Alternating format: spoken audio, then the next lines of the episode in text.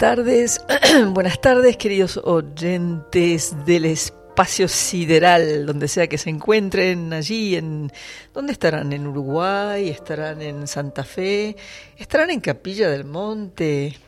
¿O estarán simplemente aquí en mi mente? En esta mente que intenta ver los milagros ocurrir en todas partes. Los milagros de nuestra sanación, la sanación de la mente. Bienvenidos a este programa, creo que es el número 27 no lo sé, creo que he contado bien.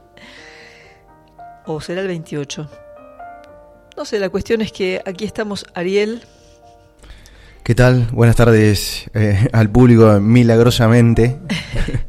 Mi operador fantástico técnico que se ocupa de hacer que la música salga y que todo funcione de la mejor manera posible en esta radio Limón escucho de mí a mis eh, compañeros llamarlos limoneros, así que bienvenidos limoneros. Me da mucha risa eso. bueno, la cuestión es que aquí estamos en este atardecer, porque viste que ahora está mm, oscureciendo un poquito más tarde, ¿te diste cuenta, Ariel? Sí, sí, sí. Eh, y tuvimos unos días de primavera, si se puede decir, Parecía prácticamente verano, porque un día hubo 30 grados. ¿Y cómo, cómo vuelve? A, mí me pasó que me volvió como el alma, o sea, la alegría. Eso lo decís porque otra vez hace frío y dicen que para mañana o para el sábado la temperatura va a bajar a un grado.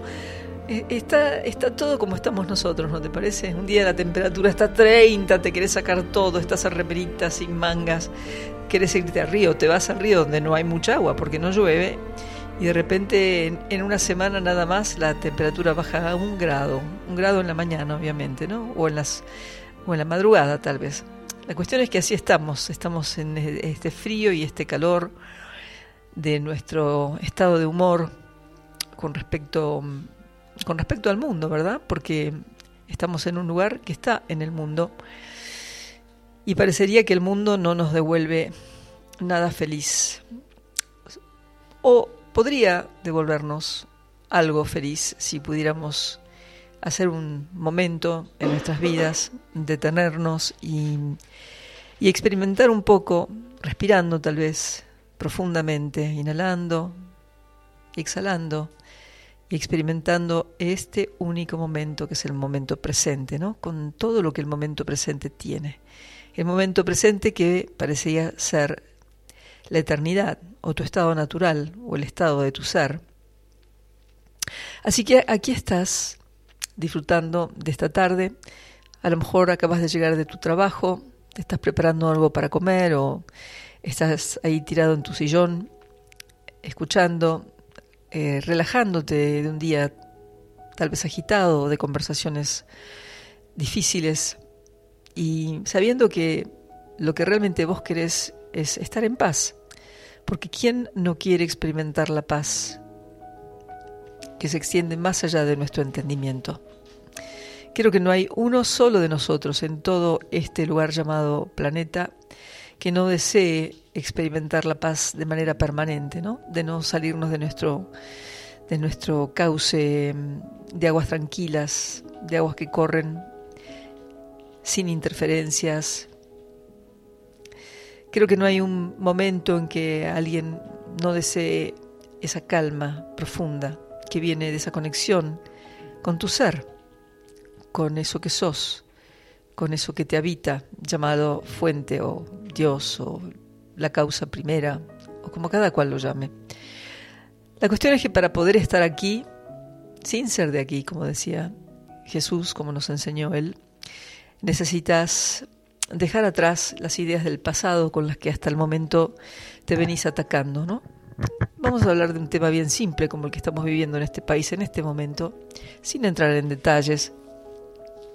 Pero ¿no te diste cuenta que cuando encendés la televisión estás viendo nada más que la repetición de algo que ya pasó? Esto ocurre todo el tiempo y en todas las cosas, pero parecería que nosotros tenemos esta insistencia en repetir la misma escena, esperando que alguien nos saque de esa escena. Y no hay nadie que te pueda sacar de esa escena, porque esa escena es parte de, lo que está en el contenido de tu memoria. Por eso siempre decimos que la única manera de detener esta, esta bola que se repite, ¿no es cierto? Este, este loop que se vuelve a repetir una y otra y otra vez, es la de detenerse, hacer un espacio para escuchar, para estar en silencio y para elevar el pensamiento ¿no? de ese estado de conciencia que nos saca de nuestra paz, que nos lleva al sufrimiento a ese otro estado, que es tu estado natural, que es el estado de conexión con tu fuente, con lo que vos sos, lo que te habita. Parecería que al ego le cuesta mucho entrar en el silencio porque cree que pierde la batalla. El ego se maneja de esa manera, siempre haciendo a su manera, ¿no? A lo mejor si vos tenés alguna práctica espiritual, a veces cuando estás por no meditar, contemplar, hacer, no sé, tu, clase de yoga, lo que sea, decís, ah, mañana, mañana, más tarde. O pensás, uy, tengo que hacer eso, me tengo que sentar 15 minutos a meditar o, o, a leer algún texto que me saque del contexto de la mundanidad. Lo tenés como una propuesta y sin embargo, en vez de sentarte y tomarte ese tiempo, te buscas una excusa. Tu hijo te está llamando porque te necesita, entonces te olvidas o tu mujer te necesita. O de repente no hay nadie que te necesite, pero vos tenés una necesidad de golpe. ah, me olvidé que tenía que ir a cortar esa madera que estaba ahí en el que la dejé tirada en el galpón. Y ahí esos 15 minutos que te ibas a dar para estar en silencio, para poder sentir el latir de tu corazón, para poder conectar a tu mente con ese latir y poder sentirte en paz, lo lo perdés en un cierto sentido, ¿no? Lo cambias por otro momento que no te lleva ni a la paz, ni al silencio, ni a la cordura. Parecería que en estos tiempos necesitamos, eh, así como cuando vos eh, te proponías reunirte con tu familia todos los domingos para comer la pasta, que ahora te propongas todos los días o algunos días por semana de hacerte un espacio para escuchar lo que tu voz interior te está diciendo, te está pidiendo. Poner la escucha hacia adentro y dejar de poner tu escucha hacia afuera, ¿no es cierto? Empezar a escuchar el latido del corazón. Un tema del que estábamos hablando ahora con Ariel, porque acabamos de venir de escuchar a unas personas que a través del camino que siguen ellos nos proponían eso, ¿no? Justamente escuchar el latido del corazón. Claro, eh, hablaban de, de reconocer eh, es, ese yo interno que vive dentro del corazón, ¿no? Eh, entendí eso. Y... Reconocer que en el corazón está el ser, ¿no? Decía, el ser habita tu corazón, ¿no? Eh, que también es una figura simbólica, ¿no? Porque uno piensa en el ser, lo piensa como un destello de luz y se limita. Cuando en realidad lo que somos no, no puede ser abarcado, pero nos habita, ¿no? Llámalo ser, llámalo Dios, llámalo como quieras llamarlo. Pero bueno, esta idea, ¿no es cierto?, de volver a escuchar el latido de nuestro corazón y saber que el latido del corazón está ocurriendo porque lo impulsa algo que está más allá de mi comprensión, que, que sigue latiendo durante el tiempo que necesite latir hasta el momento en que se finaliza nuestra historia en, esta experiencia que llamamos vida en la materia. Y está buenísimo eh, centrarse en el corazón cuando uno medita, tal vez cerrar los ojos y focalizarse en el latido del corazón para, para generar esa conexión. Esa conexión que nunca perdiste, pero que aparentemente crees que perdiste porque tenés miedo. tenés miedo justamente de volver a sentirte pleno, libre, íntegro, completo, tal cual fuiste creado. Por eso es que te escapas, nos escapamos innumerables veces de ese contacto, porque tener contacto con lo que yo soy significa hacer silencio, significa dejar de obedecer a los designios del ego y empezar a obedecer a los designios de mi yo superior, cosa que nos cuesta un montón, porque como dije antes, el ego quiere hacer las suyas y nos engaña de miles de maneras. Antes hablábamos con Ariel y yo le decía, queda claro para mí que la vuelta a esa conciencia, que es la, conciencia del Creador, solamente puede ser por un solo camino. O no, pueden haber caminos más complicados, ¿no? Más escaleritas que subir, más puentes que cruzar, hasta llegar al Padre. Pero en, en verdad todos tenemos la posibilidad o la capacidad de ir directamente a esa conciencia, porque nos está habitando ahora. Todo lo que interponemos entre nosotros y la fuente es un capricho del ego que no desea ser destituido de su sillón. Cuando te hablo del ego te estoy hablando de, de esa parte nuestra que hemos de alguna manera fabricado, que no es el ser, que no es la conciencia plena, que es la que nos llena de miedo, la que nos lleva a la tristeza, la, la, que nos da angustia, la que nos hace sentirnos torturados por nuestras propias ideas, yo misma les contaba la semana pasada que, estaba angustiada por un tema que me estaba ocurriendo, que no podía resolver. Me di cuenta que resolver los problemas desde el ángulo del ego son siempre decisiones que me llevan a resultados dudosos. El ego sabe mucho, pero realmente no sabe cuál es la verdad del ser. Por lo cual las opiniones y las decisiones que toma el ego siempre son limitadas y en realidad no ameritan que escuchemos al ego. Pero ¿qué pasa? Nos cuesta tomar decisiones, nos cuesta eh, darnos cuenta de que hay una mente superior, la conciencia que nos une al Padre, que puede guiarnos en todo momento, en cada situación, por el camino correcto para poder tener momentos, justamente como decíamos al comienzo del programa, momentos de paz, momentos de serenidad, momentos de alegría, momentos de gozo. Estamos tan poco acostumbrados a la alegría y al gozo como un estado permanente que mm, creemos que, eso no es una vivencia posible, porque el ego cuando sentimos alegría inmediatamente la cuestiona y se pregunta, y ahora te lo voy a preguntar a vos, Ariel, cuando, cuando estás feliz porque te pasó algo, ¿no te viene a la mente la pregunta siguiente, ¿y cuánto durará? Claro, sí, sí, sí, es lo que hablábamos, hablamos el otro programa, justamente, como que uno se pone el límite a ese bienestar, ¿no? pone un, cuánto O sea, uh, si estoy bien ahora, ¿cuánto me durará? ¿No? Exactamente, y lo, lo volvemos a repetir porque está bueno como, está bueno observarlo, ¿no? O sea, no puedo cambiar mi estado mental si yo no decido observar lo que pienso. Si yo sigo pensando en automático sin darme cuenta de que mis pensamientos me hacen daño, voy a atribuirle a todo lo que me está ocurriendo ese daño, ¿no? Voy a decir, a mí me está pasando esto, ¿por qué el gobierno, por qué eh, los políticos, por qué lo que sea? Y, en realidad no me voy a haber dado cuenta que todo lo que estoy experimentando es, es parte de una manera de pensar que yo no he primeramente podido detectar aún y que se sigue eh, representando, manifestando en mis situaciones de vida, ¿no?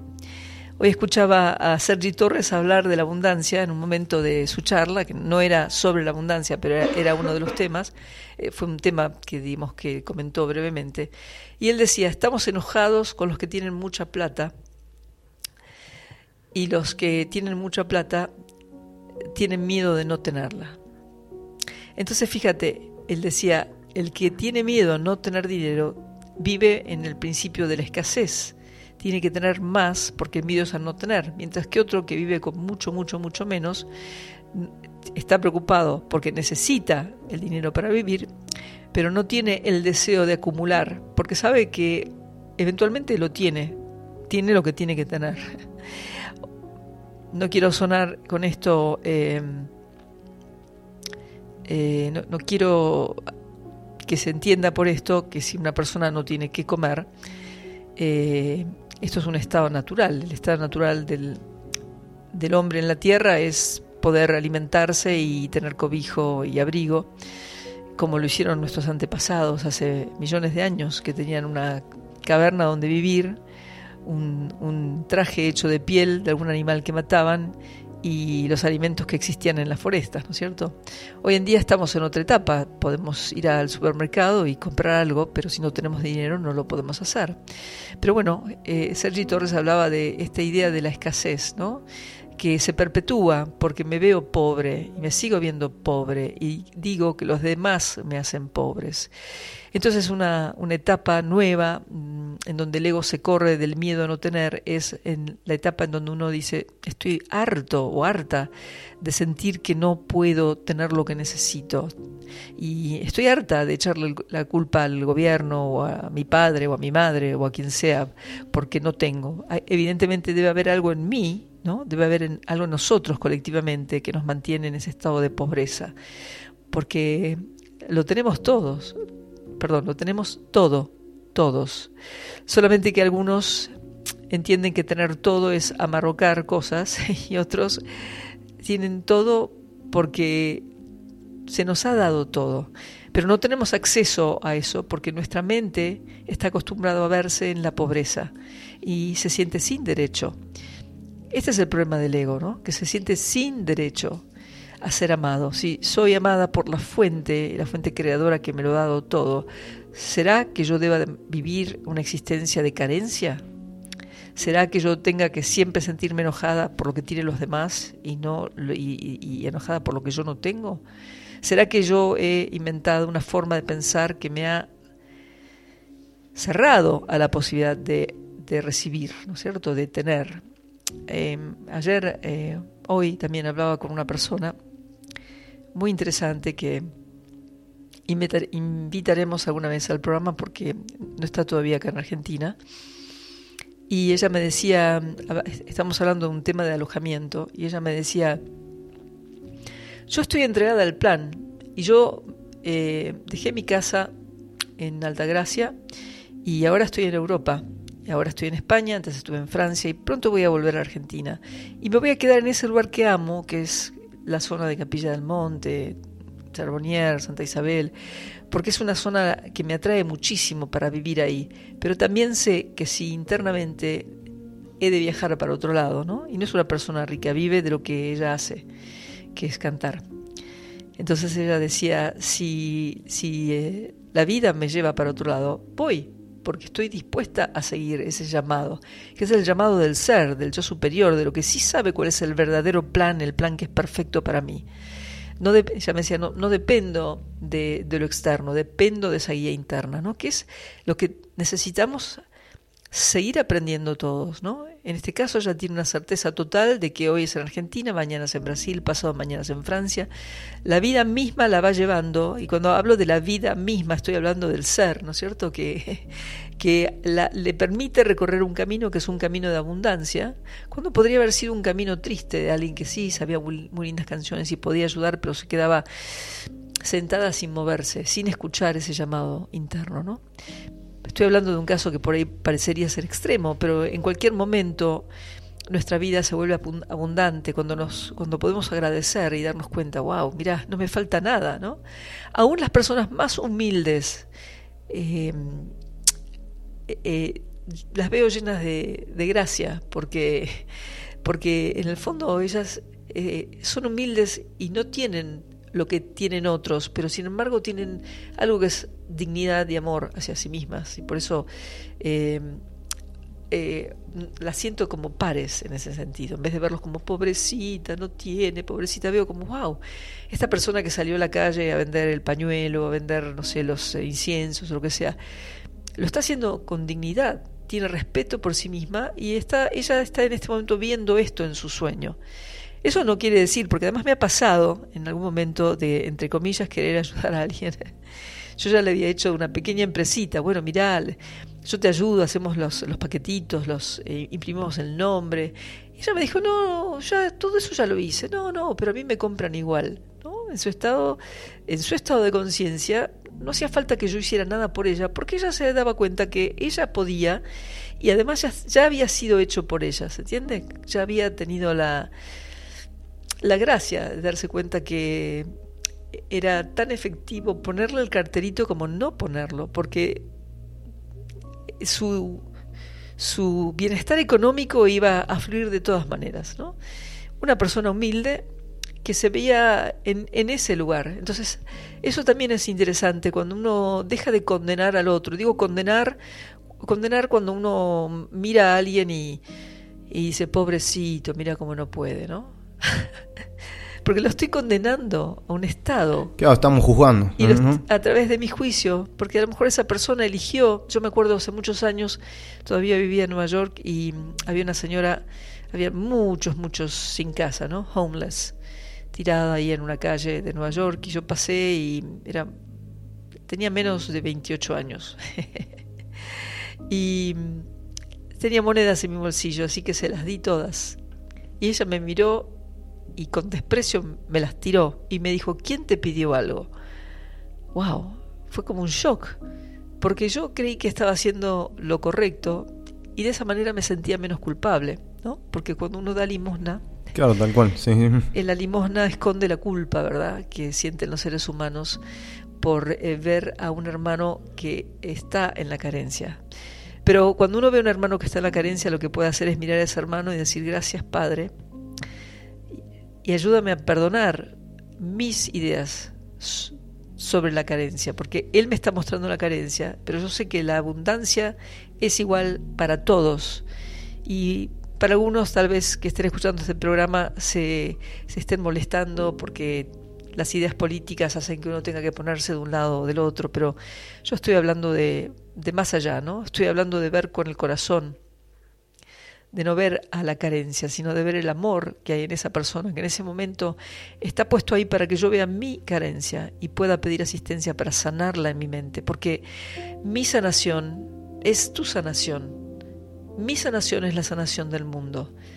Todo aquello que yo pueda corregir en mi mente cuando yo le entrego al Padre ese miedo, esa congoja, ese dolor, cuando se lo entrego al Padre, esta no soy yo, ¿no? Esto que estoy experimentando no es parte de lo que yo soy, no es parte del ser, esto es parte de la experiencia humana. No la voy a negar porque la estoy experimentando, pero voy a pedirle ayuda al ser para que me ayude a corregir esta manera de ver y verme nuevamente en la luz de lo que soy y verme en el amor de eso que soy. Cuando comienzo a hacer eso en mi mente, empieza a haber mayor compasión. La compasión empieza conmigo y cuando veo a mi hermano, siento la misma compasión y ya no veo un otro diverso a mí, sino uno igual a mí que me está dando la oportunidad de sanar las cosas que yo todavía tengo en mi mente, esas cosas que llamamos carencia, por ejemplo. Te voy a dejar pensando esto un ratito y vamos a escuchar un temita mientras disfrutamos este momento.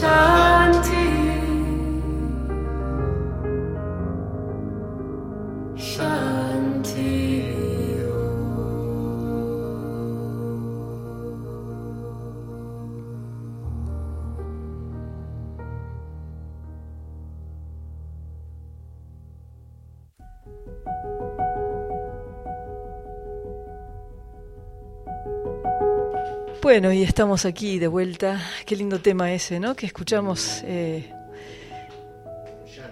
se llama Om Shanti. Y bueno, está dedicado a la paz, al ser, al amor. Y creo que fue compuesto para Muji, no me recuerdo.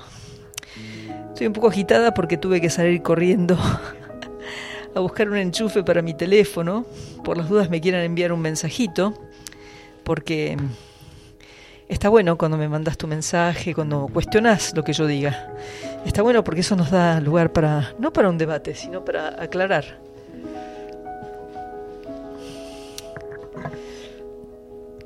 Y te quería decir que para poder hacer eso lo tenés que hacer enviándome un mensaje a mi WhatsApp que es el más 54 63 1322 más 54 Creo que no te dije todo número porque estaba distraída mirando acá a mi amigo poner el, el, enchufe a la computadora. Te lo vuelvo a decir, más 54 3548 631322. Ahí me puedes mandar mensajitos, son siempre bienvenidos, nos encanta que nos mandes pensamientos, cositas, dudas, porque bueno, nos da tela para esta charla que nos encanta tener. Digo el teléfono de la radio. Sí, por favor. 3548 585220. Y aprovecho para leer el mensajito que nos mandó Liliana y nos mandó desde Uruguay con amor. Qué lindo, gracias Lili, hermosa, qué lindo.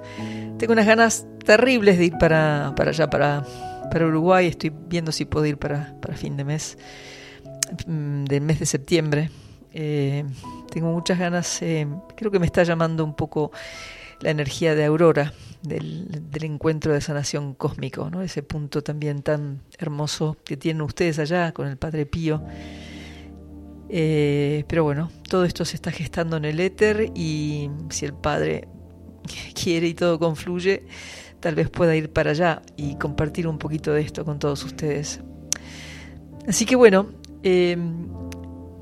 eh, había un tema, me parece, Ariel, que, que, vos querías un poquito como que sí, tratamos, ¿no es cierto? Yo me quedé con, con, el tema de las profecías y el apocalipsis, me quedé enganchado con eso y, y me quedaron... Eh, y lo quiero relacionar con algo que dijiste la vez pasada, eh, que hablaste de la pandemia, cómo te agarró el tema este de la pandemia y que te preguntabas eh, ¿por qué? O sea, si vos estabas atravesando una etapa linda en tu vida, ¿entendí? ¿No? Sí. Y que ¿por qué pasa esto? O sea, si no era lo que yo quería proyectar, ¿no? Sí. Y, y entonces ahí me surge esta incógnita de decir, o sea, porque vos hablaste, eh, cuando hablamos de las profecías, hablaste de que de justamente esa proyección, que si nosotros no hacemos esa proyección, eh, no tiene por qué existir una maldad acá. Eh, entiendo eso, eh, es así más o menos, estoy, voy encaminado. Eh, termina tu, tu, pregunta y. Entonces, este, yo lo que yo quería, o sea, como relacionar entre la profecía y lo que dijiste de la pandemia era hasta dónde llega la proyección, de, o sea, de, de la gente en general que me afecta a mí. Porque si la pandemia fue la proyección de muchos de nosotros, eh, de algo que, o sea, que queríamos vivir, que queríamos experimentar, ¿cómo fue que llegó hasta mí que yo no, no lo, supuestamente no lo quería? O, sí, quizás en mi inconsciente, ¿no? No, no lo había pensado. Bueno, vos, eh, es buenísima el planteo que haces. Dame unos segundos para, para poder responderte.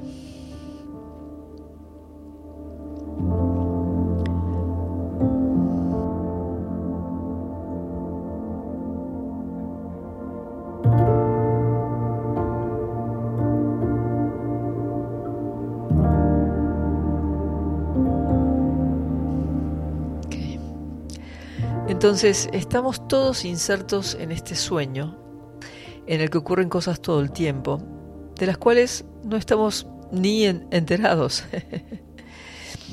Este es el mundo de la memoria, ese es el mundo del pasado.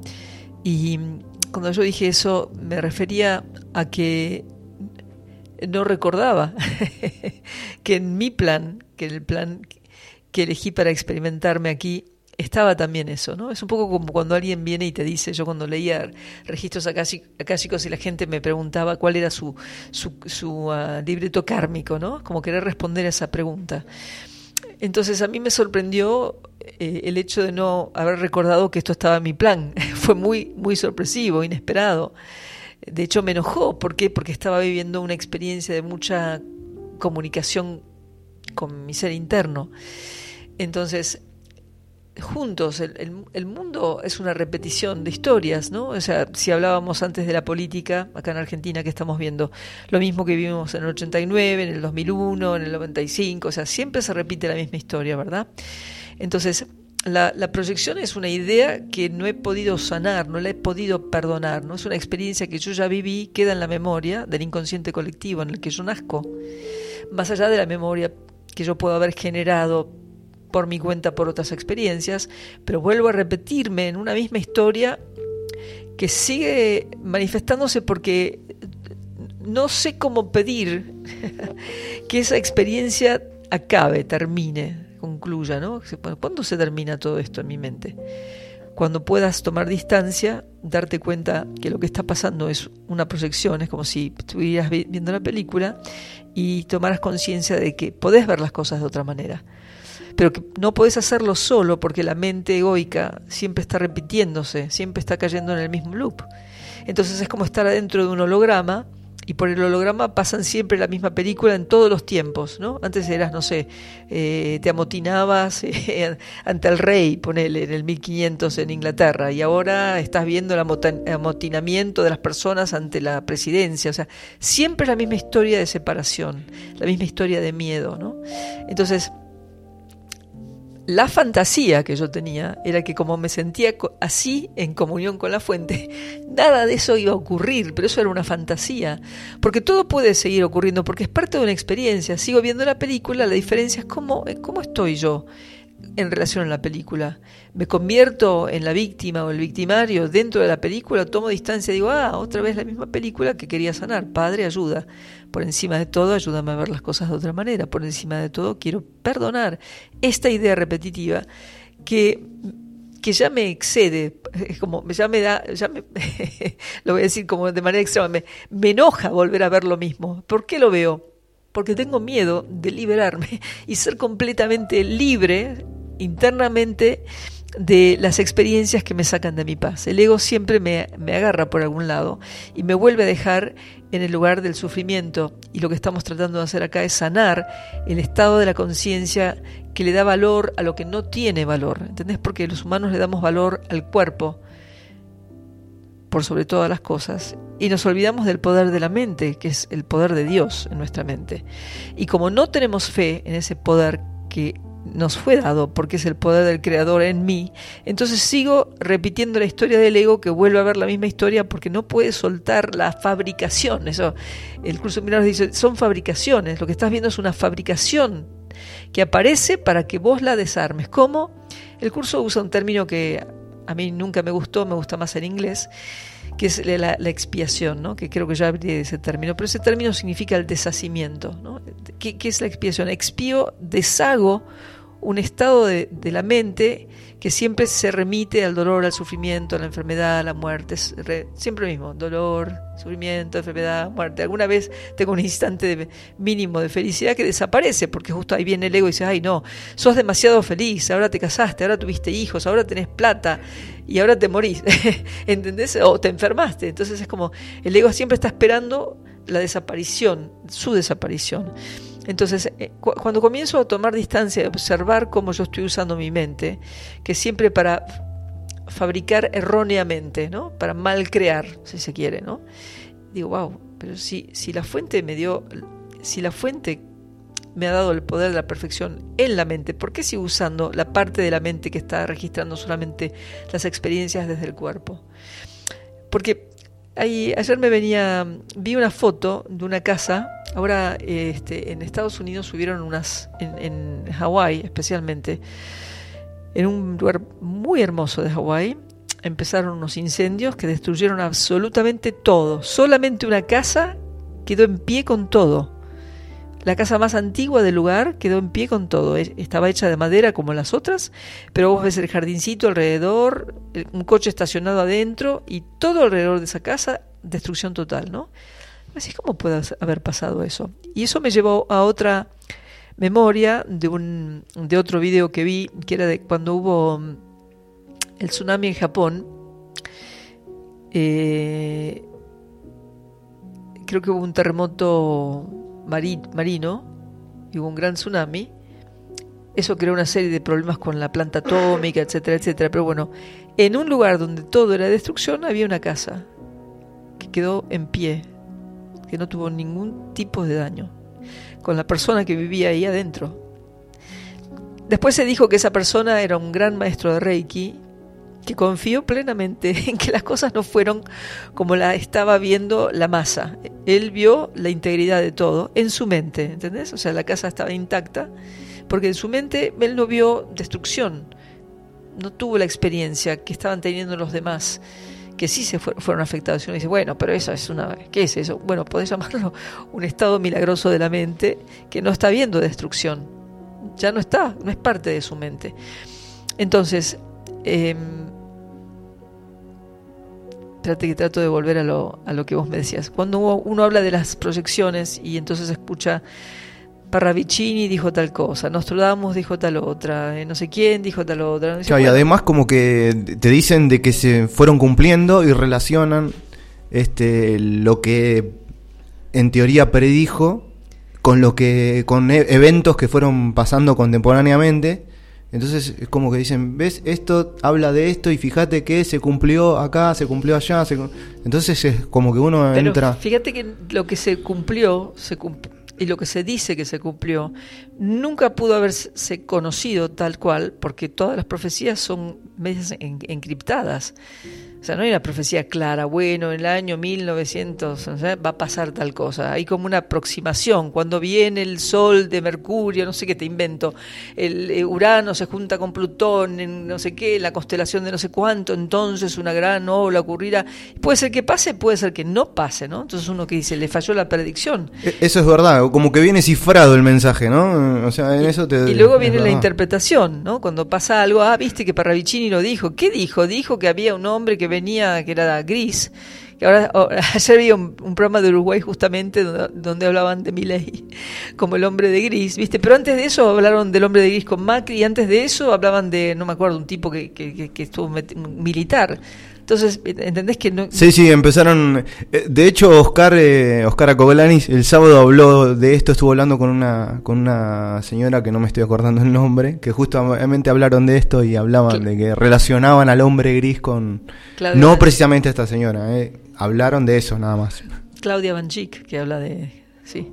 Bueno, no importa. La cuestión es que el hombre, nosotros estamos todo el tiempo tratando de justificar lo que ocurre, en vez de darnos cuenta que somos la causa de eso que estamos viendo, que es el efecto de nuestra manera de pensar, estamos tratando de encontrarle la causa al efecto. O sea, digo, ah, pasó tal cosa.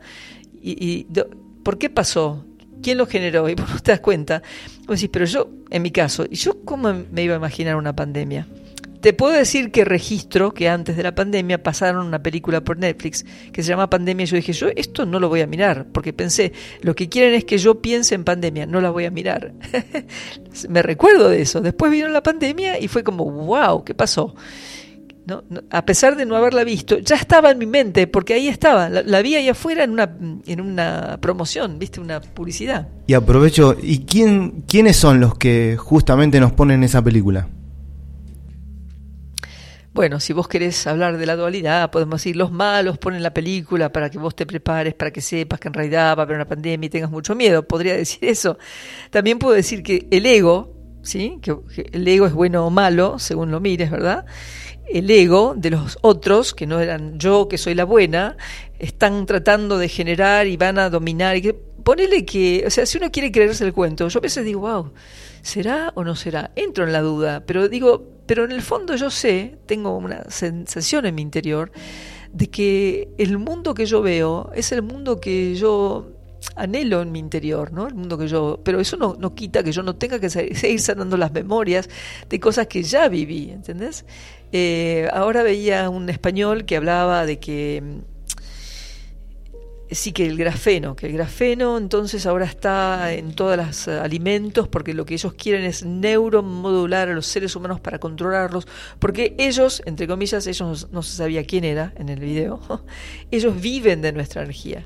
Yo qué interesante darle más, no, pero escuchá, vos le, le das más, echas más leña al fuego y creer es crear.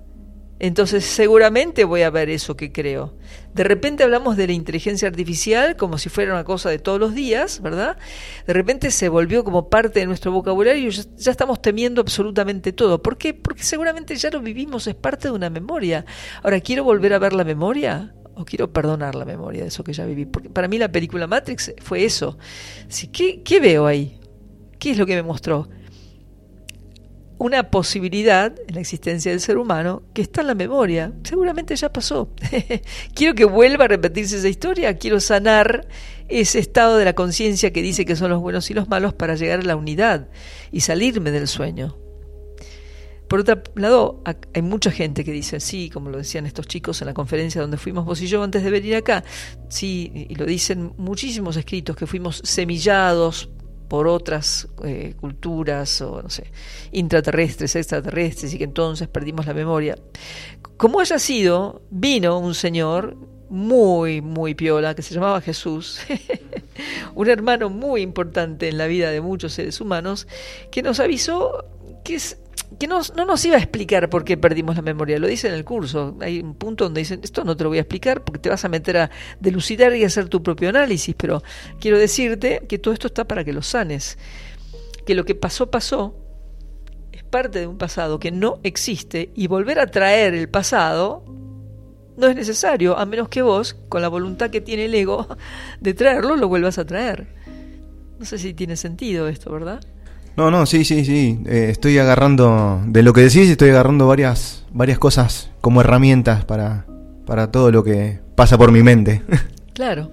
Y una de las cosas que el curso nos enseña es a fortalecer la fe, que la fe no es poner un, una, un dibujo de, de la Virgen María o de Jesús y poner una vela y rezarle. La fe es confiar en que algo que está por encima de toda la forma, que es la fuente que me habita, está totalmente disponible a mi decisión, que es cambiar, pasar de un estado de mente no recta, o sea, una mente que está fabulando todo el tiempo, a la rectitud de la mente, que no se conecta con absolutamente nada de eso, porque no, en la mente recta, la mente que está unida a la fuente, no existe nada de lo que yo fabulo acá, en este espejismo en el que estoy viviendo, ¿no es cierto? Cuando me doy cuenta de eso, digo, wow, entonces, ¿cuántas horas más le voy a dedicar a, no sé? Yo, yo lo hago, o sea, a ver qué dice mi ley, a ver qué dice Bullrich, a ver qué dice el otro, a ver, lo hago, porque es como, bueno, un deporte, una vez al día hago eso. Pero bueno, me voy a la cama tranquila, porque en el fondo me doy cuenta que va a suceder lo que tenga que suceder y que no va a suceder nada que no tenga que suceder y que lo que puedo hacer es pedir asistencia a mi ser para ver las cosas de otra manera en todo momento, no solamente porque podría pasar lo inesperado, no sabemos qué. Todo el tiempo pasa lo inesperado. Estás en una isla, les dan una orden contraria a los vecinos del lugar. En vez de pedirles que se evacúen, les dicen que vuelvan a sus casas. Viene el incendio, se mueren 110 personas. Uno no entiende, ¿no? ¿Qué es eso? ¿Cómo puede ser que haya una equivocación tan grande humana? Debe haber algún malo detrás de todo eso. O hay otro plan que no entendemos, ¿sabes? Ese es el tema, que, lo, que, el, el ego interpreta todo todo el tiempo, ¿no? Yo soy una gran interpretadora porque he estudiado muchas terapias que me han ayudado a interpretar. Algunas sirven porque sirven para, para que las mentes eh, justamente entren en una frecuencia diferente. Pero hay otras interpretaciones que uno sigue haciendo que, que deberíamos dejar, deberíamos dejar de interpretar al mundo, porque el mundo es, es simplemente una proyección, ahí va otra vez la palabra, ¿no? Una proyección de mi pensamiento, de manera individual y de manera colectiva. Si yo tengo miedo e infundo el miedo, no solamente lo siente el pueblo donde vivo, lo siente el país, lo siente el mundo, porque el miedo es una idea, como la alegría. Si yo infundo alegría a mis vecinos, que se sienten alegres y quieren infundir alegría, eso se extiende por todo, porque somos uno, ¿entendés? La, separación es parte de la, del sueño, ¿no? Pero nuevamente, como estamos en un sueño, nadie nos dice, no, no, eso no, ese curso no lo tomes. Porque a lo mejor en ese curso hay cosas que nos interesaban, que eran que nos despiertan otras cosas.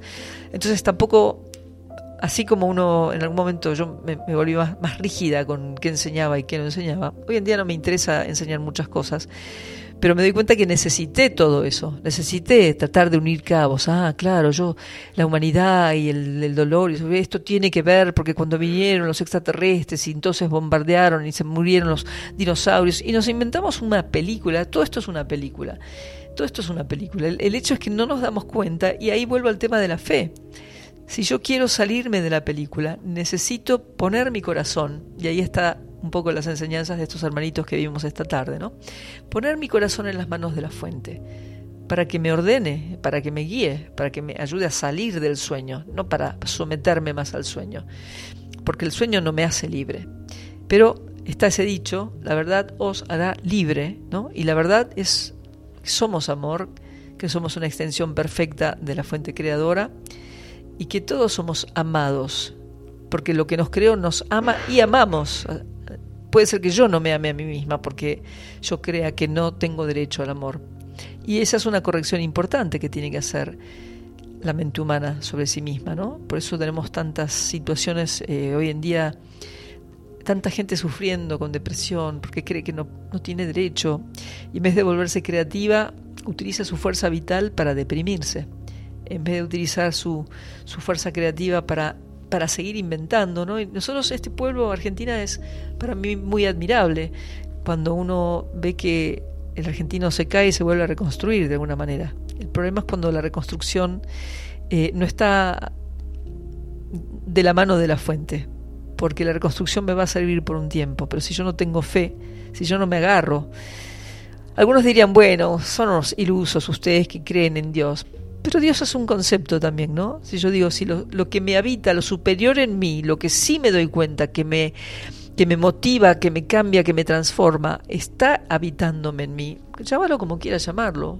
pero agárrate de eso, que es tu fuerza interna, para poder ir adelante, ¿no? Porque, bueno, hemos visto tantas cosas en el mundo que lo que venga será lo que tenga que venir según la conciencia de, todos nosotros. Pero yo apuesto a que la conciencia de nosotros se está elevando, que todos estamos deseando experimentar el amor y el gozo, que es parte inherente de lo que somos, eh, de manera espontánea.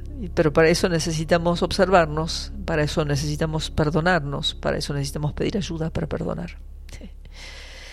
Te dejo un ratito con esto y pongamos otro temita a ver qué dicen nuestros escuchas.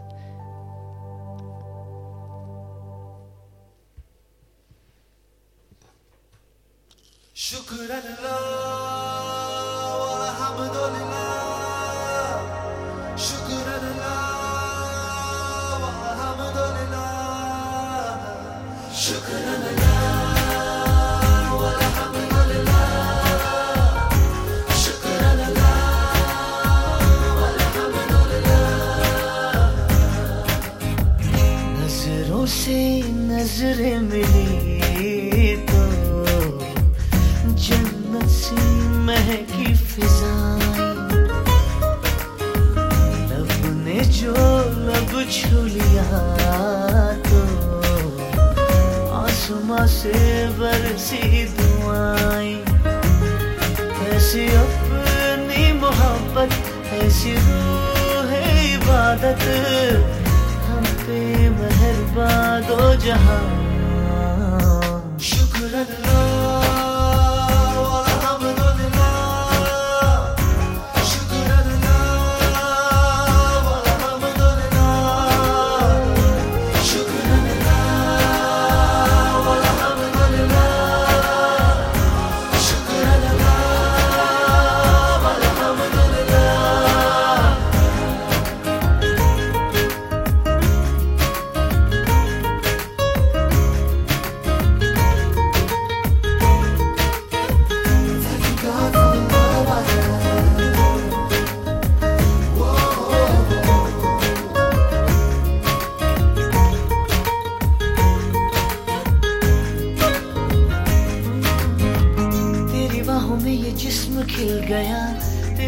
तेरी सांसों में चैन मिल गया, कैसे रहे अब हम जुदा?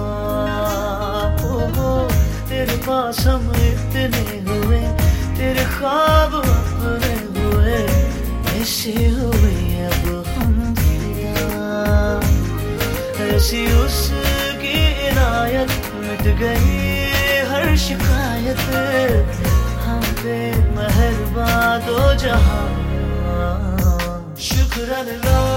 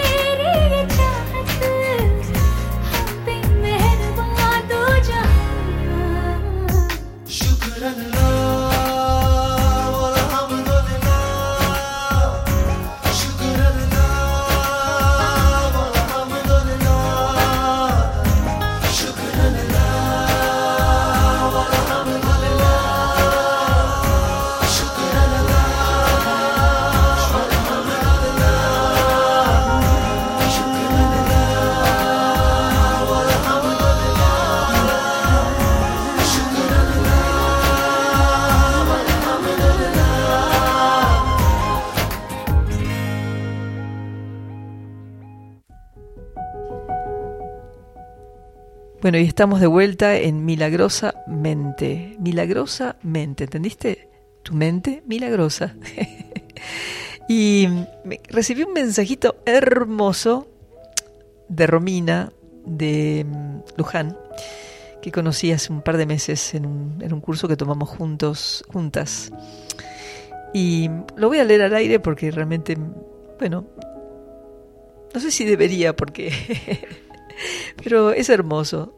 Creo que, muchos tal vez se sientan resonantes. Dice, no te das una idea de lo fanática que me he convertido en escuchar tu voz que sana y expande conciencia. Gracias por ser en mí y porque a través de tu voz recuerdo muchos de mis pasos, mis saberes y me conecto con mi ser que también forma parte, que también formas parte, hermana mía. Quiero contarte que hoy te escucho en compañía de una gran amiga mía, Carolina, que resonó mucho con ser una limonera más. Me encanta. Gracias, hermoso ser. Te quiero con todo mi corazón. Besos y abrazos a vos y a todos los que nos permiten sentirnos cerca, a la fuente, por habernos cruzado y saber que existís al igual que yo para vos. Ay, pilas de besos. Ay, hermanita Profundo, linda, profundo. hermoso. Gracias, gracias, gracias. Sí. Sí, es, es hermoso porque además eh, uno no, se espera, ¿no? O sea, la, verdad es que uno viene a la radio y yo eh, dialogo acá con Ariel, a veces invito a alguna persona al programa a que me cuente un poco de lo que hace, pero uno nunca sabe realmente quién está del otro lado y es hermoso porque es el- el- alguien que devuelve esa, eh, esa, ese amor, ese comentario amoroso. mm, me devuelve algo, algo de mí, ¿no es cierto? Es como si, wow, te doy todo esto y me lo estás devolviendo, ¿no? Porque dar es igual que recibir, ¿no? Doy y recibo, doy y recibo, porque esa es la ley. Y aquí tenemos una hermana hermosa también haciendo su trabajo y despertando conciencia a muchas personas a través de su trabajo allá en, en Buenos Aires. Así que nuevamente te amo, gracias, muchísimas gracias. Y bueno, eh, no quiero, a ver que siempre me, me salto a alguna persona. Ah, Marcelina. Hola Gabriela, infini- infinita gratitud por el programa de radio Bálsamo de los jueves. Abrazo luminoso, Marcelina. Qué lindo, gracias Marcelina. No sabía que estabas ahí, no te conozco, pero gracias porque estás en mi corazón. Hoy es un día así, ¿no? Es un día de corazones. Es un día de, de corazones, tal cual. Venimos de escuchar a unos hermanos que hablaban también de volver al corazón y bueno, como que todo esto se da eh, espontáneamente porque bueno, nos une el amor, nos une el amor, nos une el deseo de, de salir de este, de este entuerto en el que estamos metidos todos. Pero bueno, vaya tarea que nos hemos puesto delante, ¿no es cierto? Ya sabíamos cuando elegimos esto, porque elegimos esto esta ex- experiencia que llamamos esta encarnación. La, la elegimos porque sabíamos que esta era nuestra oportunidad para despertar. No importa si te dijeron o te dijiste te- que tuviste 500.000 reencarnaciones. Lo importante es que estás dispuesto a sanar tu mente y estás dispuesto a salir de este estado eh, que no te da libertad para, para poder vivir desde el lugar de la mente en donde hay solamente paz y hay amor. Y como decíamos antes con Arielo, yo estaba comentando fuera del programa, por supuesto, ya me han escuchado en algunos programas, a veces uno no tiene un buen día, le pasó algo y de repente le da mucho valor a lo que le pasó y le cuesta alejarse y observar eso que le está pasando. Y está todo bien, porque eso es la experiencia humana, ¿no? Después está la parte en donde uno decide que ya está, que ya está, que sufrir es innecesario, porque hay una respuesta a ese conflicto, ese dilema, ese problema, ese dolor. Hay una respuesta que no va a venir de nuestra mente, que va a venir de nuestra entrega al ser para que el ser nos dé la mejor opción. Para que se vuelva claro que el camino no es el camino que sigue el ego, sino el camino que sigue el alma, que habla a través de nuestro ser, que nos permite tomar las decisiones correctas eh, y que nos va permitiendo nuestra sanación.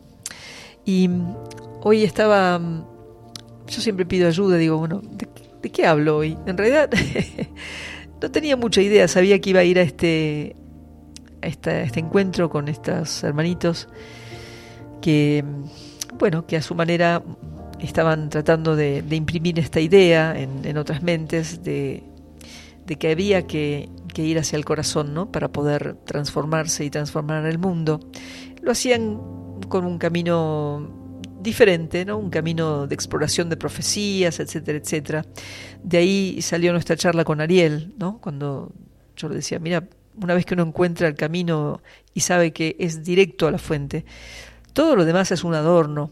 Está bueno porque somos seres curiosos y nos interesa entender o querer este eh, encontrar una justificación en las profecías, pero las profecías eh, pueden servirnos para, para seguir un camino, pero creo que más allá de las profecías está nuestro corazón nuevamente. Está cuando está ese momento en donde uno hace silencio, donde está desgastado por algo que le ocurre y, entra en un estado de mayor paz donde puede experimentar otra cosa. Y eso me pasó. Eh, la semana pasada les conté que estaba muy distraída y preocupada por un tema con un miembro, miembro de mi familia. Y hice lo que hace siempre el ego, que es proyectar. Proyectar lo que podría llegar a pasar. Por supuesto, esa proyección no sirvió de nada, porque esa proyección del ego eh, no me traía buenas noticias.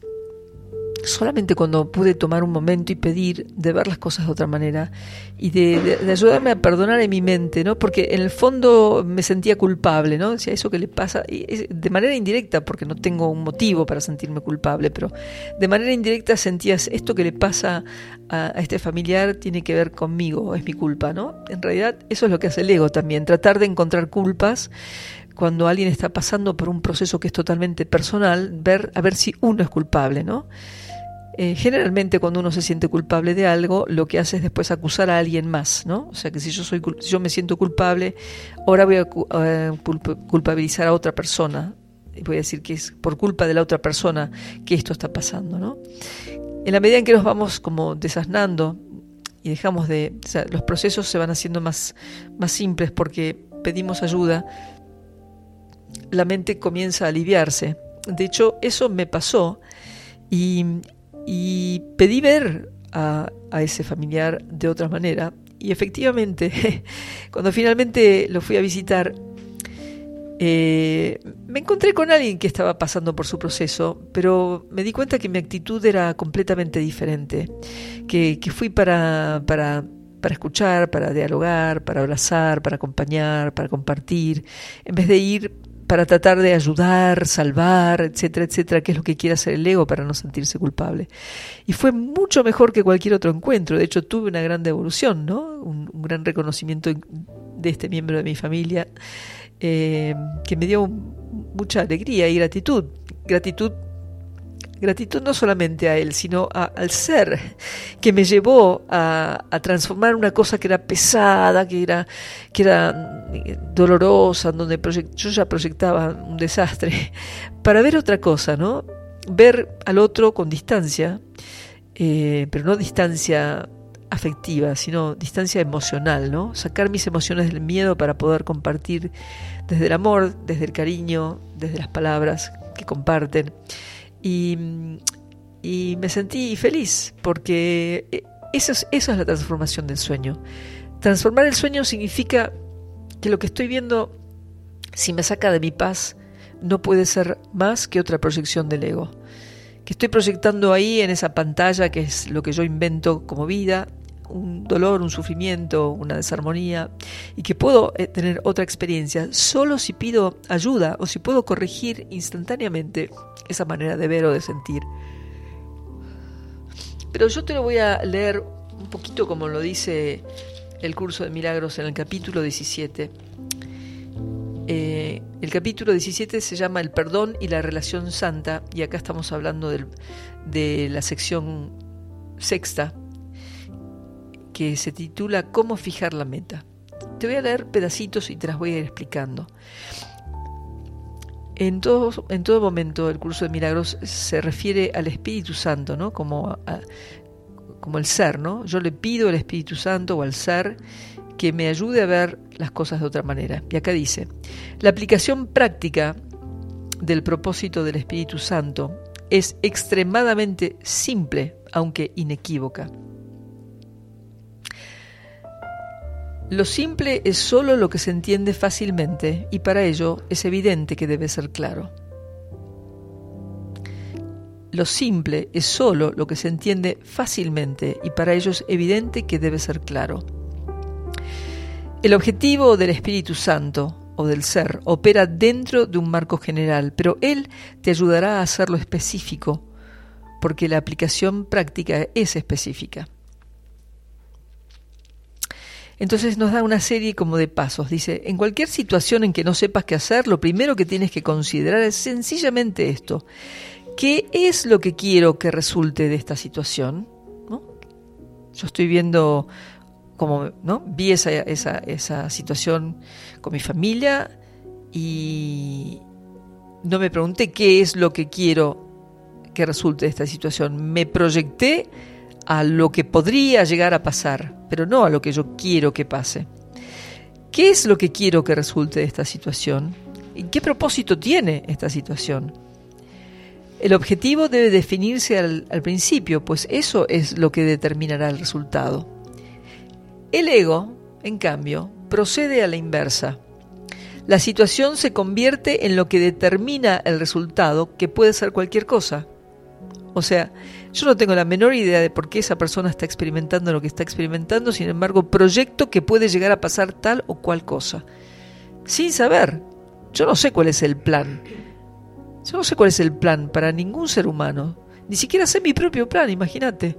Solamente sé cuál es el plan cuando pido sentir, ¿no? Para dónde voy, con quién tengo que hablar, hacia qué hago, me quedo en el programa de radio, me voy del programa de radio. Entonces, la razón del enfoque del ego está desorganizado, esto es evidente. El ego no sabe qué es lo que quiere que resulte de la situación. Es consciente de lo que no quiere, pero solo de eso. No tiene ningún objetivo constructivo en absoluto. El ego entonces no sabe qué es lo que quiere que resulte de esta situación. ¿Por qué no sabe? Porque el ego está siempre en duda.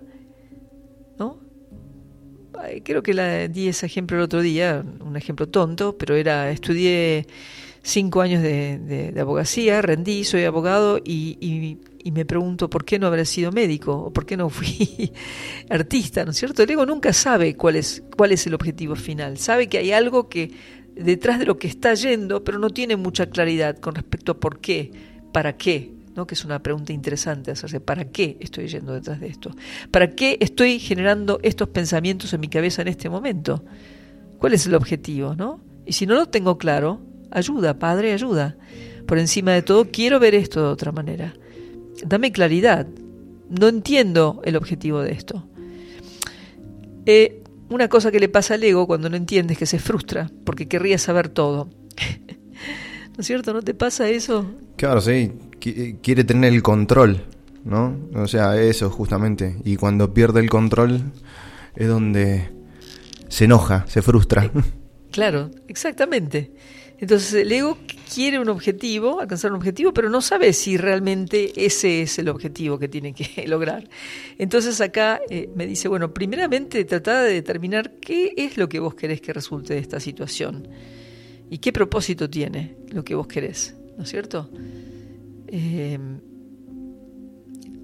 en el caso de una persona, no sé, alguien tiene a, un amigo con un diagnóstico de alguna cosa y bueno, uno quisiera que ese amigo, primeramente, yo quisiera que se sane. Perfecto. Segundo, si, si estoy practicando el curso, quiero verlo sano, íntegro y completo, tal cual fue creado.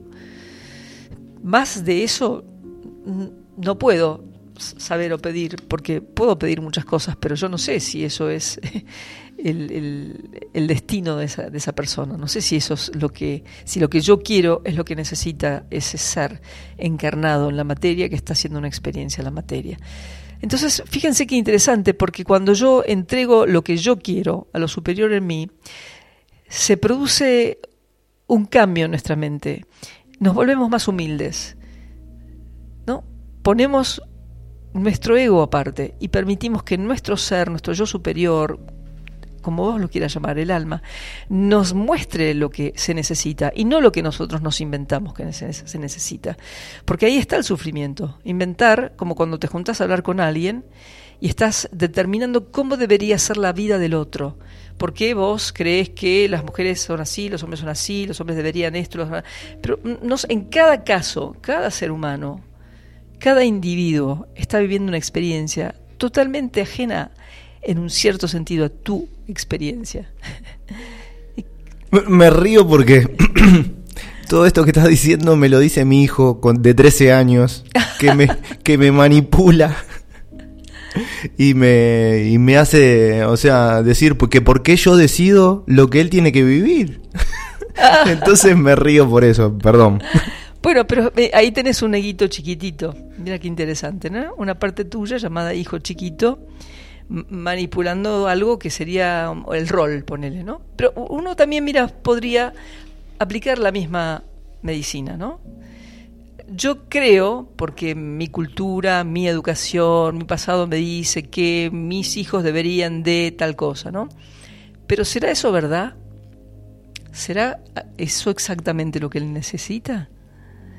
E- Esa pregunta es, es la pregunta que es- viene a la mente constantemente. Sí, o sea, aparte uno habla con uno, habla con otro, ve un video, ve, o sea, trata de buscar información y, y quién te dice qué es lo que lo que está bien. Pero sea, ahí está, antes hablábamos del corazón, ¿no es cierto?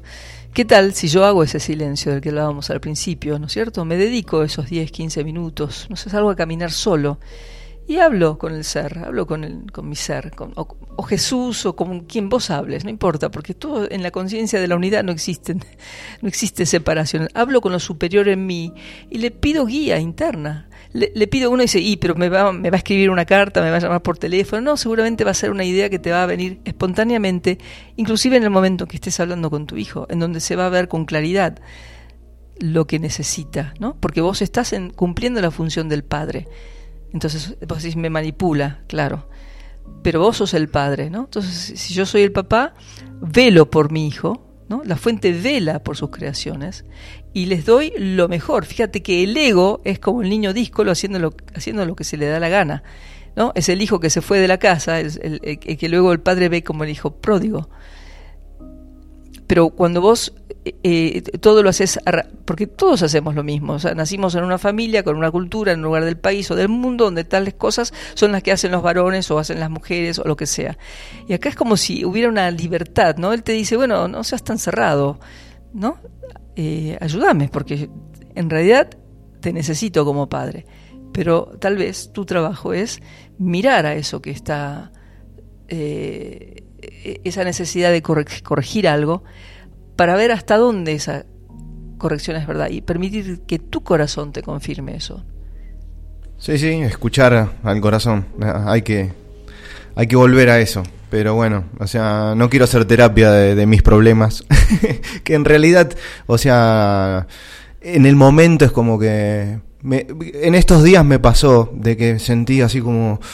ay, como que me sentí ahogado con toda esta situación porque, bueno, me quedé solo con él y, estuvimos eh, una semanita y pico eh, solo. Y, y es como que no, no, no podía resolver ciertos temas y me, me- me frustraba, me, me ponía mal.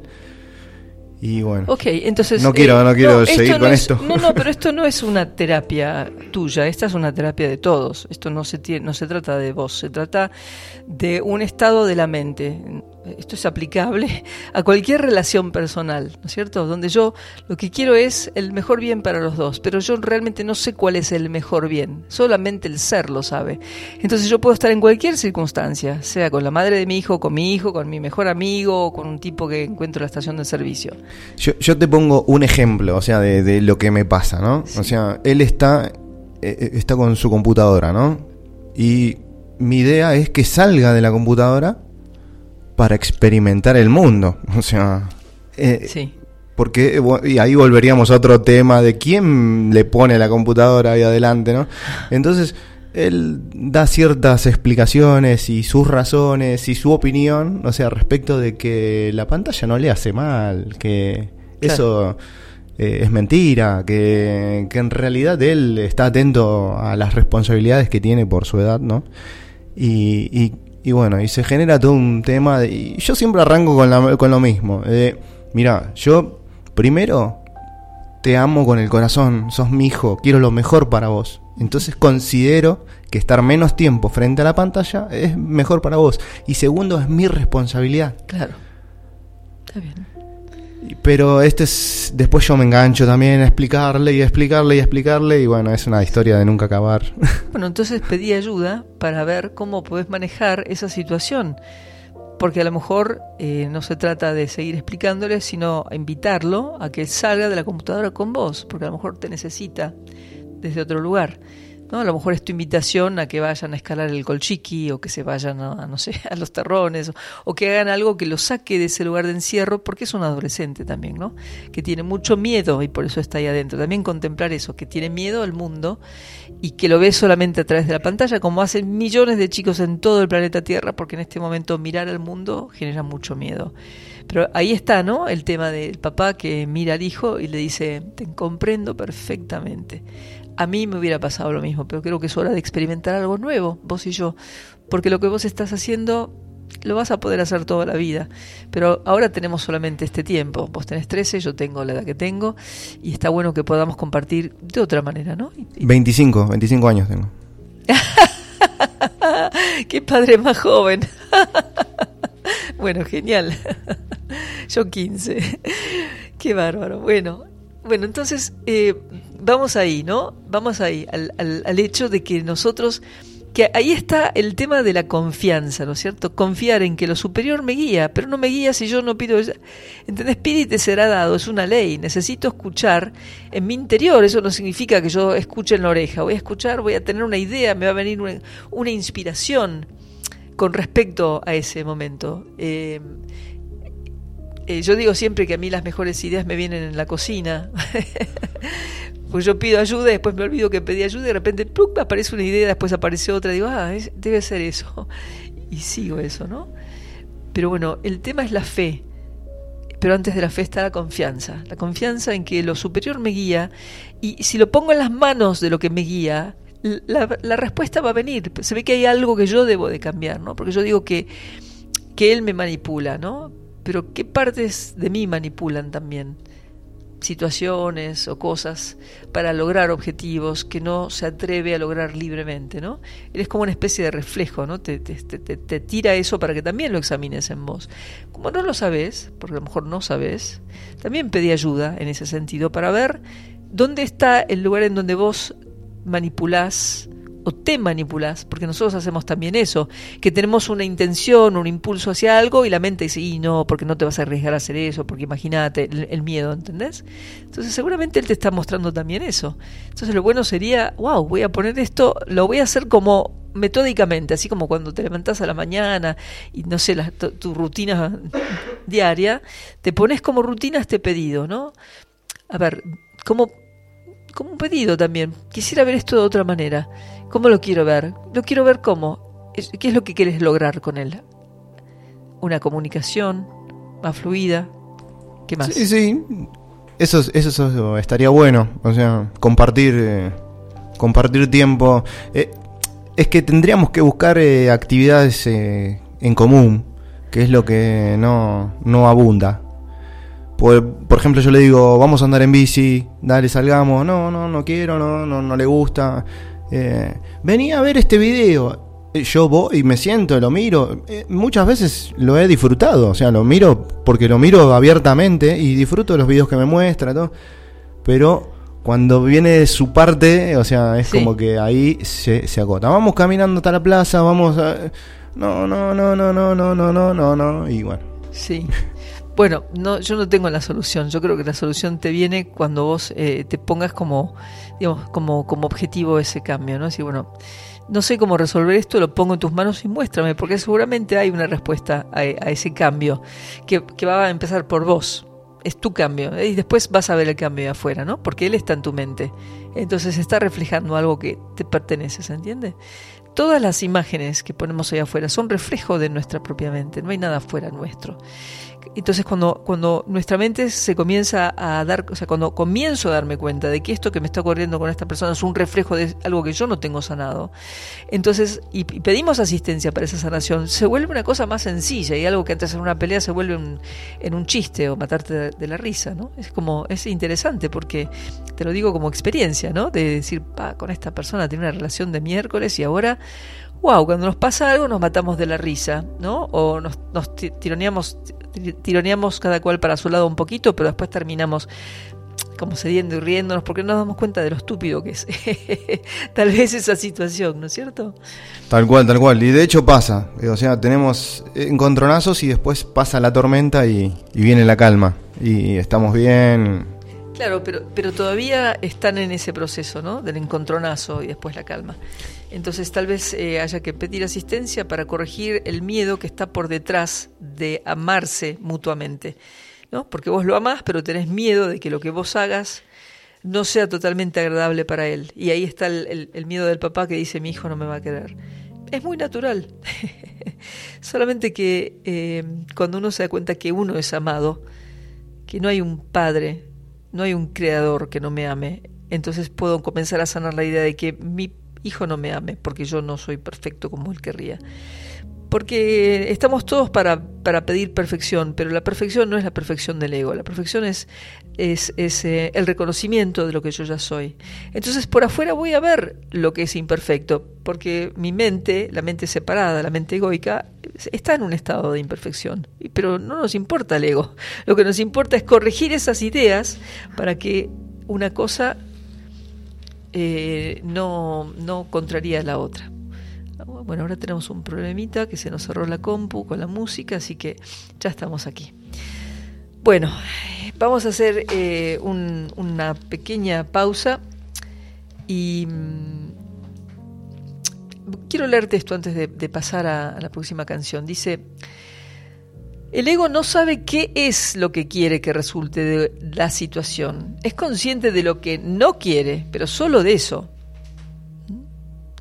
No tiene ningún objetivo constructivo en absoluto. Sin un objetivo constructivo establecido de antemano y claramente definido, la situación simplemente parece ocurrir al azar y no tiene ningún sentido hasta que haya ocurrido. Entonces miras en retrospectiva y tratas de reconstruirla para ver qué sentido tuvo. Y no podrás sino equivocarte. No solo porque tus juicios están vinculados al pasado, sino porque tampoco tienes idea de lo que debió haber ocurrido.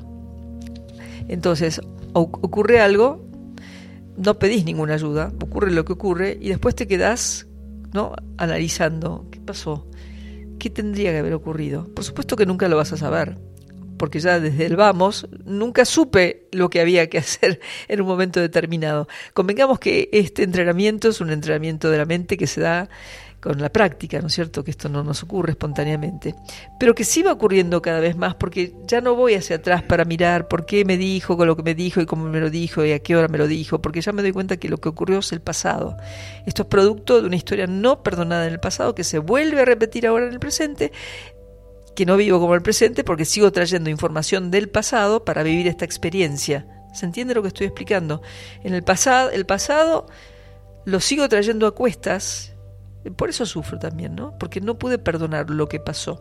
Entonces, cada vez que mi mente se va a tratar de resolver algo que pasó para encontrar un sentido, generalmente no se lo encuentra.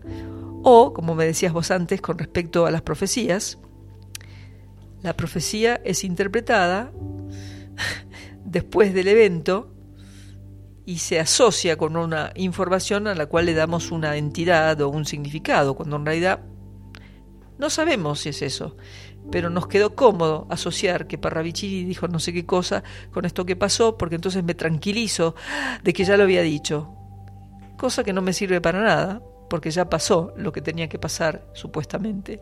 Es una locura, ¿no te parece? La mente distorsiona todo. Sí, la verdad que, que sí. Bueno, vamos entonces a escuchar un temita. Gracias por estar ahí, Radio Escuchas Limoneros. Gracias a todos los que están en mi mente contribuyendo a este programa.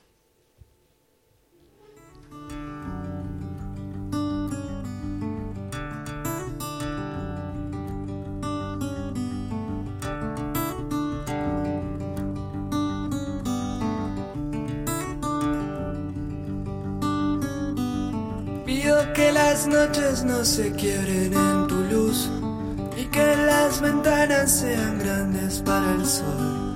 Cuando los almendros no se pasen de estación, buscaré más flores para darte mi canción de amor.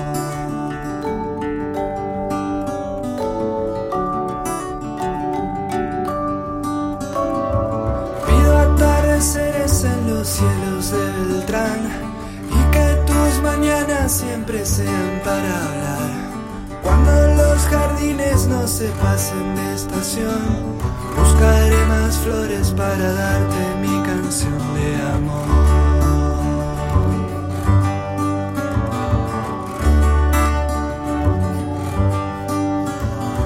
Y si vos querés, te voy a buscar para que los días no se vayan sin pensar. Y si vos querés, te paso a buscar y dejamos los caminos libres de humedad. Pido tu mirada más alegre para mí y que todo el alma se disuelva en el amor. Cuando los almendros no se pasen de estación, buscaré más flores para darte mi canción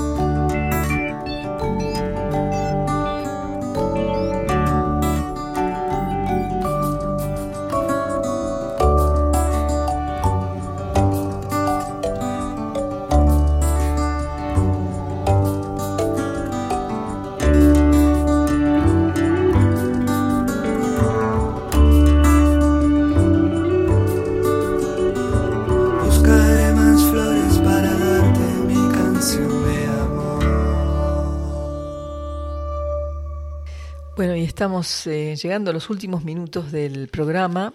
Aquí la tengo a Lilian de Buenos Aires también mandando un mensajito. A ver que perdí el mensaje que dice, mm, buen día mi querida Gabriela, yo también estoy aquí escuchándote como siempre con la serenidad que transmitís y con mucho amor. Gracias. Bueno, qué lindo. Qué lindo, ¿no? Saber que tengo estos reflejitos por ahí por el mundo devolviéndome amor. Está bueno eso, está muy bueno. Gracias, gracias a todos. Y bueno, estábamos eh, hablando ¿no? de... El curso dice, cuando uno se fija un objetivo, ¿no? Si se concentra seguramente lo logre. Ahora el tema es si el objetivo que yo me fijo, ¿no? Porque tengo la misma capacidad de, del padre para resolver las cosas, pero ¿qué pasa? Hablo de la fuente, ¿no es cierto? Que mm, cuando el objetivo se fija desde, desde el ego lo más probable es que mm, siempre haya alguna imperfección ¿no? al desarrollo de ese objetivo. Por lo cual me fijo ese objetivo, quiero más paz, eh, quiero ver, no sé, la luz en todo, quiero tener un corazón abierto para escuchar a los demás, quiero dejar de juzgarme, quiero dejar de juzgar a los demás. Y bueno, ahí el espíritu se complota con vos para que todo eso sea verdadero. Pero cuando uno empieza a querer otras cosas que por ahí no tienen tanto que ver con la verdad, sino con lo que uno experimenta en la materia, tal vez haya algo de confusión y entonces es ahí el momento en donde uno dice, bueno, esto es lo que a mí me gustaría, pero no sé si esto es lo que es lo, real para mí, ¿no? Y cuando uno dice estas cosas, muchas personas dicen, bueno, pero entonces, ¿qué quiere decir? Que si yo no, no, no pido a lo superior, entonces no lo que yo pido comúnmente eh, no va a funcionar. No, porque tenés la capacidad, ¿no? Crees y creas. Solamente que las creaciones, más que creaciones, son fabricaciones en este punto. Porque no hay una Digamos, el ego, el ego no tiene una manera correcta de ver las cosas, las ve como las ve el ego, según su inclinación, su preferencia, su juzgamiento, su autojuzgamiento. Entonces, eh, tengo un objetivo. ¿Qué es lo que quiero lograr? Quisiera tener una buena relación con mi hijo, que nos podamos entender más. Bueno, lo voy a hacer, pero no a mi manera, la manera del ego. Ese es mi objetivo, le pido ayuda al ser, ¿no? o quiero tener una buena relación con mi dador de trabajo o con mi pareja o no sé, con lo que sea. Eh, ¿qué, puedo hacer para que esa relación sea una buena relación?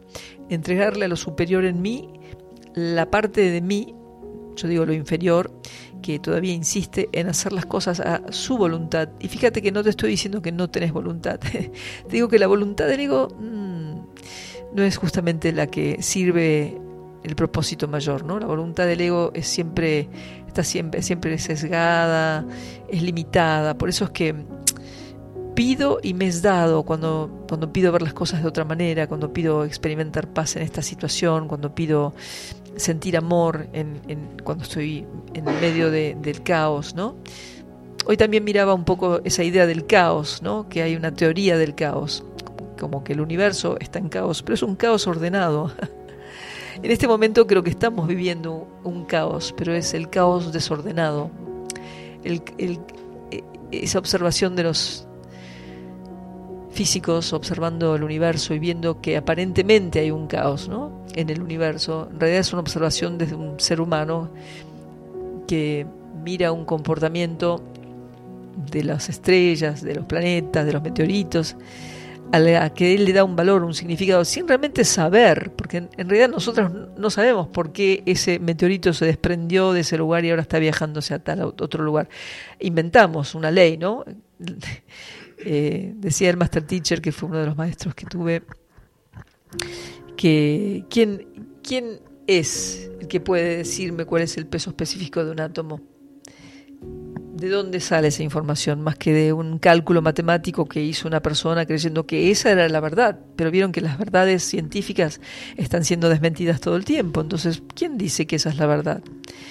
Entonces, cuando estoy mirando a una situación caótica, uno puede decir, bueno, realmente no sé por qué está pasando esto. Porque yo también muchas veces pienso, cuando veo, bueno, sí, porque la Agenda 2030, porque los malos y los buenos, porque la inteligencia artificial, bla, bla, bla, y todo lo, todo lo malo, ¿no? Que uno dice, sí, el, 5G, las eh, chemtrails, digo, ¿quién puede tener en la mente ser tan destructivo, ¿no?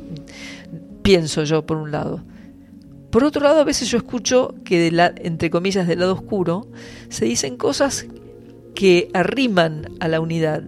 Hay conceptos que arriman a la, unidad, no necesariamente la están enseñando, pero nos arriman. Entonces yo pienso, bueno, en realidad la verdad es una y la unidad existe cuando se disuelve la dualidad. Mientras yo mire la dualidad, voy a ver el caos, la destrucción. Y se lo puede indicar, indicar a quien quieras, a los extraterrestres que nos van a invadir y todas las cosas que se están diciendo ahora. Eh, o puedo hacerme responsable, que es lo que es la invitación de Jesús, ¿no? La invitación de Jesús es a, recordar que, que la separación no existe, que en la mente de la fuente no hay bueno y malo, blanco y negro, que eso es una cuestión de la dualidad, eso es, eso es una cuestión del cuerpo, del tiempo, del ego. Pero lo que yo soy habita en todos los tiempos, en todos los planos, y es, ¿no? El famoso yo soy es lo que soy. Entonces, limitarme a las experiencias eh, del cuerpo y no, no recordar que, que, soy mucho más que eso, eh, es algo que es natural para la mayoría de los seres humanos, pero los que nos vamos despertando nos damos cuenta que nos conviene más llevar el pensamiento hacia el pensamiento de la unidad, en donde dejo de ver la separación y el caos, y comienzo a ver la verdad detrás de todo eso, sin querer responderme, porque las respuestas que se da el ego a sí mismo son siempre pobres y limitadas y carentes. Entonces quiero ver más allá, ¿no? Quiero ver con la visión del ojo singular, el famoso tercer ojo, quiero despertar la visión singular, que era la visión del Cristo, que no podía ver cuerpos y enfermedades, simplemente veía luz y simplemente hizo correcciones en las percepciones que las personas tenían en su mente de sí mismas. Entonces, en la medida que yo voy ordenándome, ordenándome porque lo estoy pidiendo, porque soy consciente de que no quiero vivir en ese estado de, de ignorancia, creyendo que soy una víctima del mundo, sabiendo al revés que soy la salvadora del mundo, pero no la salvadora porque me puse la capa y ahora soy eh, Supergirl, sino la salvadora del mundo porque estoy salvando en mi mente, estoy perdonando en mi mente lo que digo que veo afuera, ¿no? El caos, ay, no sé, la violencia, todo lo que estamos viendo. Y hoy venía, estaba manejando, viniendo para Capilla del Monte y pensaba, que incluso en esta etapa, donde antes era más sencillo decir va a ganar eh, este o, el, o, aquello, ahora tenemos una... Todo eso se ha, se ha, vuelto enorme, ¿no? no solamente acá en el mundo, ahora tenemos, eh, no sé, seis candidatos de los cuales hay que elegir uno de dos y después hay que volver a elegir, o sea, fíjense, es como si eh, la mente estuviera más y más dividida. Antes era más simple, antes yo votaba por uno o por el otro y ahora tengo que seguir votando, porque no hay, no hay convicción, no hay decisión, pero no estoy hablando de la política, hablo de lo que yo no estoy convencida. Aparentemente no estoy convencida de que puedo vivir en un mundo que esté en armonía, en un mundo que esté equilibrado, ¿no? ¿Por qué? Porque en mi memoria solamente existe el pasado del desequilibrio y la desarmonía. Pero bueno, a eso vinimos, vinimos justamente a, corregir eso en nuestras mentes. Por eso es tan importante parar, ¿no? Mi mente está a mil peleándose con el tipo que le dijo no sé qué cosa, y está, ¿no? Ladrando. Y, y, y, wow, me observo, ¿qué estoy haciendo? ¿Cómo estoy usando mi mente? Y pedir ayuda. Pido ayuda, se los voy a decir todos los programas, más o menos 500 veces cada vez, porque es la fórmula matemática y exacta, es la matemática del cosmos que nos lleva a esa sanación, ¿no? Donde, donde me digo, no, mi mente caótica me está mostrando un mundo caótico. Padre, ayuda, ayúdame a ordenar esto que está en desorden, ¿no? Por eso también no es casual que en este momento tengamos terapias que nos ayuden a ese orden, ¿no? No es casual que exista una bio-neuroemoción, una biodescodificación, unas constelaciones familiares y muchísimas otras terapias que están ayudando a ese orden, ¿no? No, todo, no, no hay casualidad, ¿vieron? Hay siempre un equilibrio, nada más que hay que estar presente en la observación del equilibrio, porque si solamente observo el caos, bueno, me voy a caer en el mismo agujero negro en donde viven todos los que viven en el caos. Espero que te guste esta idea y que la puedas seguir pensando un poco más, porque creo que es una buena idea para seguir como elaborando en tu interior. Así que ahora vamos a escuchar un temita más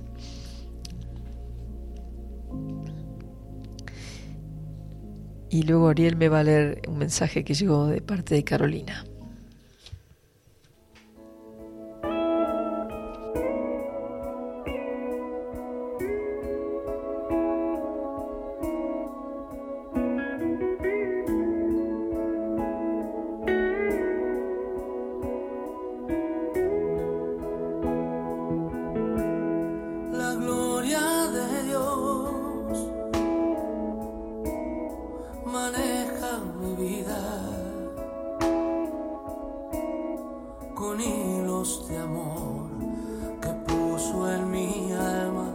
me llevas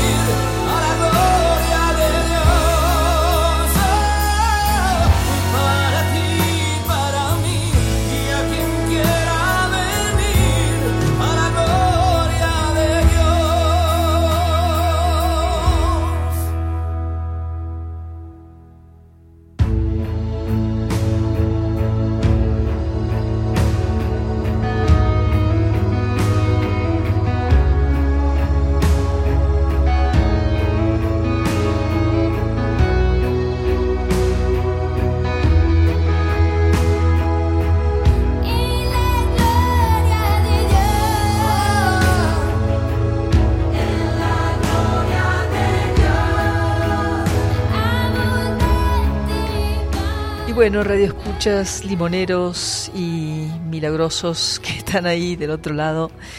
Eh, quiero compartir un par de mensajitos que me llegaron. Uno lo, lo, acabo de ver, pero me llega desde Montevideo.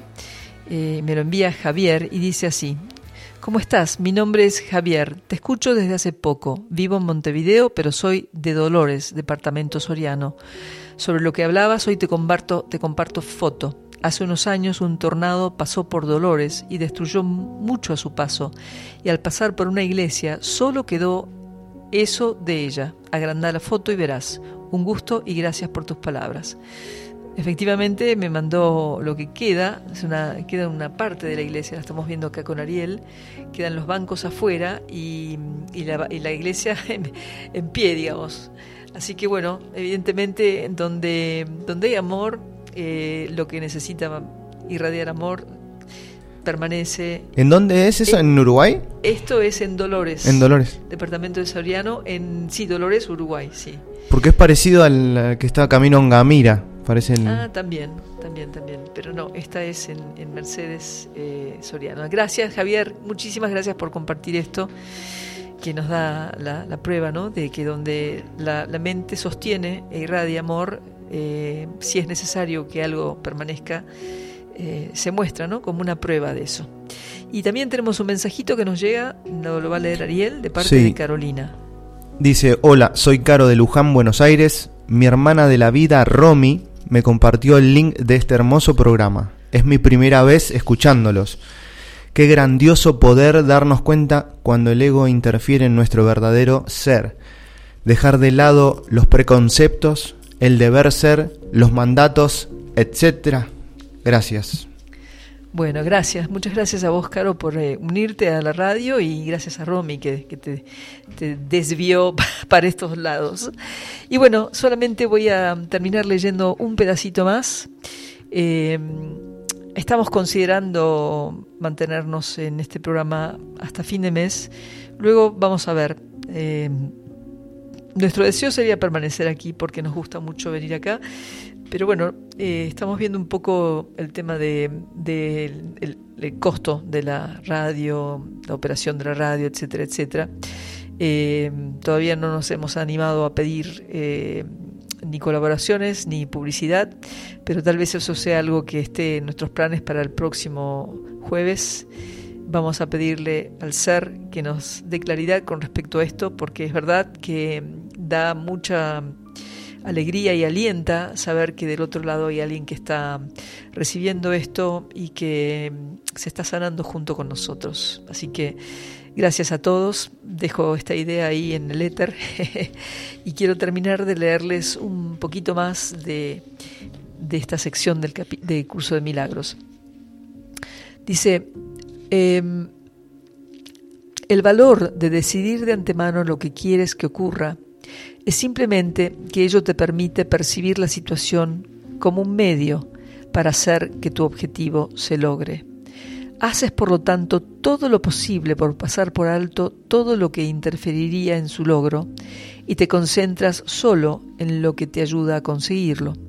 Es obvio que este enfoque ha hecho que la manera en que distingues lo verdadero de lo falso sea más parecida a la del ser o el Espíritu Santo. Lo verdadero viene a ser lo que se puede utilizar para lograr el objetivo y lo falso, lo inútil desde ese punto de vista.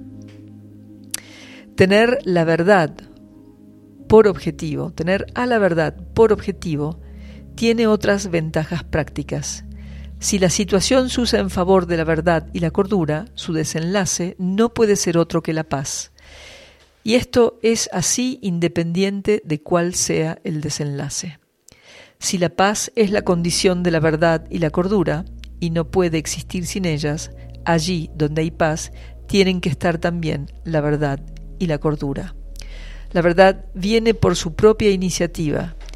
Si experimentas paz es porque la verdad ha venido a ti y así no podrás sino ver el desenlace correctamente. Pues el engaño no puede prevalecer contra ti. Podrás reconocer el desenlace precisamente porque estás en paz. En esto se puede ver una vez más lo opuesto a la manera de ver del ego, pues el ego cree que es la situación la que da lugar a la experiencia. Para hacer una pequeña síntesis, si vos entregas la situación, el conflicto en el que estás al ser, a la luz que te habita, porque tu objetivo es la paz, eso es lo que vas a ver como resultado. Si verdaderamente tu deseo es tener paz en esa relación con tu hijo, con tu pareja, con tu dador de trabajo, y entregas la situación, ¿no? Porque vos realmente querés que ese desenlace sea pacífico y que esté en cordura, ¿no? Ese acuerdo. Se lo entrego al Padre para que el Padre me muestre la solución. Y aceptar la solución, si viene desde ese lugar en donde no hay dudas, porque viene desde mi interior, seguramente no solamente me voy a sentir en paz y en armonía, sino que cual sea, sea, cual sea la decisión que se tome, vas a estar en paz. O sea que la paz viene de esa decisión que tomaste inicialmente, que es esto lo entrego, no sé cómo resolverlo, no sé cómo manejarlo, muéstrame y tú hazlo por mí. Dejas de intentar hacer vos todo por tu cuenta, porque ahí siempre se mete el ego. Permitís que tu ser, tu yo superior, el Espíritu Santo, te muestren la mejor manera para vos y el otro, que siempre es parte de tu experiencia y que está en tu mente. Bueno, seguiremos hablando más de este tema y otros temas en los próximos programas y mientras tanto les agradezco a todos por su presencia, por sus palabras, por compartir amorosamente. Realmente eh, creo que Ariel y yo siempre nos vamos del programa con, con mucho agradecimiento. Sí, la verdad que sí. Gracias Gaby, gracias. Me decía Ariel que no quiere que termine el programa hoy. Pero bueno, le vamos a dar un cierre y les agradecemos nuevamente y deseamos que tengan un hermoso fin de semana y recuerden que Dios los bendice y nos bendice siempre a todos. Esto es milagrosamente.